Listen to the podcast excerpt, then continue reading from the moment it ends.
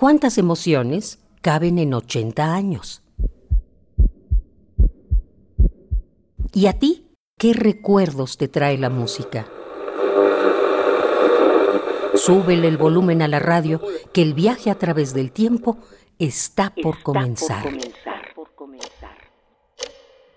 Radio UNAM, ocho décadas de música y remembranza. Alzas el brazo, lo estiras y tu mano se aproxima a su meta hasta que uno de tus dedos entra en contacto con la superficie del interruptor.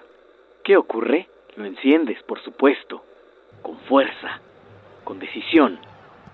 Es el silbatazo.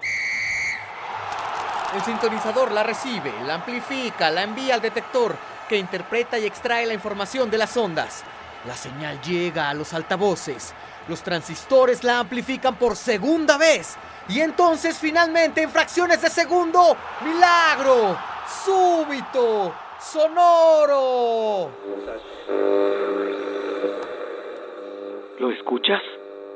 1969.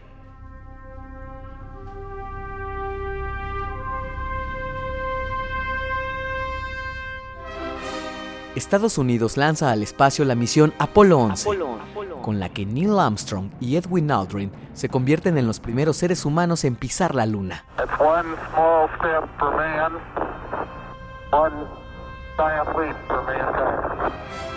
Millones de teleespectadores observan la escena embelesados.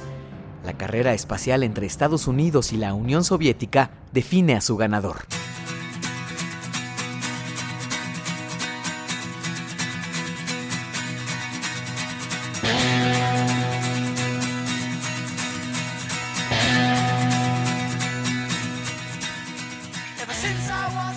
Ese mismo año, Yasser Arafat es elegido líder de la Organización para la Liberación de Palestina y el avión anglo-francés Concorde realiza su viaje inaugural.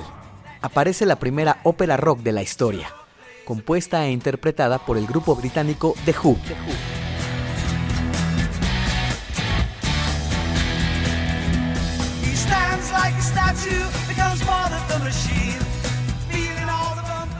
A través de canciones individuales se cuenta la historia de Tommy, un muchacho sordo, ciego y mudo, que siente el mundo gracias a las vibraciones musicales.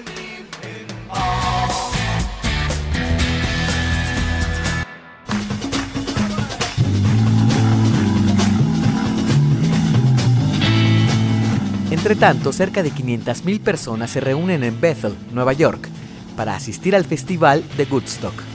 Se escucha la música de Santana, Joe Cocker, Jimi Hendrix, Janis Joplin y The Who, entre otros. El festival es una protesta pacífica contra la guerra en Vietnam, que este año alcanza niveles dramáticos.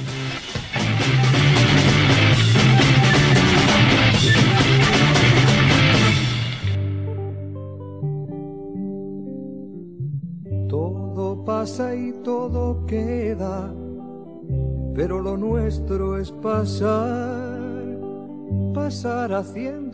en África, Muammar al-Gaddafi derroca al rey Idris y forma la República Árabe Libia. Se escucha en la radio el álbum Cantares del español Joan Manuel Serrat, dedicado al poeta Antonio Machado. De los hombres mi canción. Yo amo los mundos sutiles, ingrávidos y gentiles como pompas de fallece el estadista norvietnamita Ho Chi Minh el 2 de septiembre de 1969. También en este mes se inaugura el sistema de transporte colectivo metropolitano Metro en la Ciudad de México.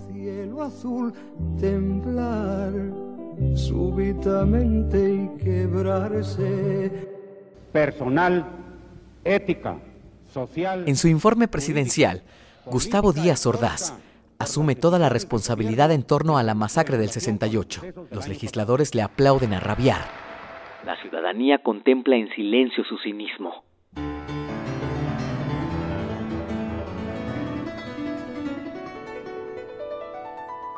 En Radio UNAM continúa como director el compositor y académico mexicano Joaquín Gutiérrez Heras. El rector de la UNAM, Javier Barro Sierra, consigue que la comunidad universitaria vuelva a la normalidad académica y cultural pero no cesa el resentimiento.